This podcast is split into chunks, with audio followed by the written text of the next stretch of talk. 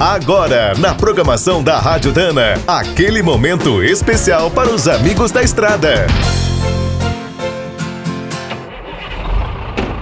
Está começando mais um minuto do caminhão.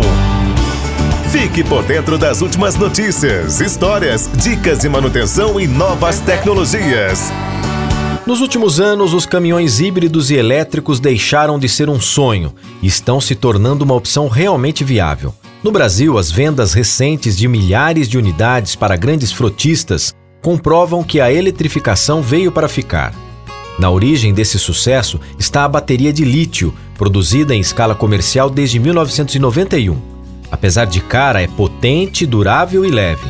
Mas agora, com a grande invasão dos elétricos, em poucos anos pode faltar lítio e cobalto para fabricar essas baterias. Então, os novos veículos mal nasceram e já estão condenados?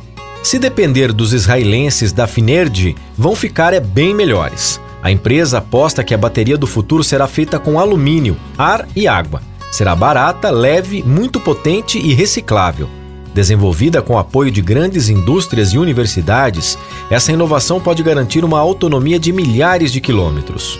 Será preciso apenas trocar a água de vez em quando e, depois de muito uso, substituir as placas de alumínio que serão recicladas. Os pesquisadores garantem que essa nova tecnologia será até mais barata do que um motor a combustível. Vamos ficar na torcida.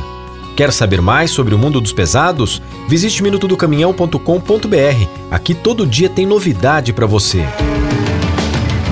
O Minuto do Caminhão é um oferecimento de Spicer e Álvaros, a dupla imbatível em componentes de transmissão, suspensão e direção.